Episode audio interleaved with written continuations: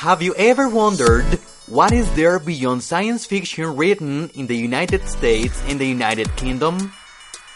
What have you heard about science fiction written in languages other than English? Well, if you'd like to know perspectives about science fiction around the world, this is the right place.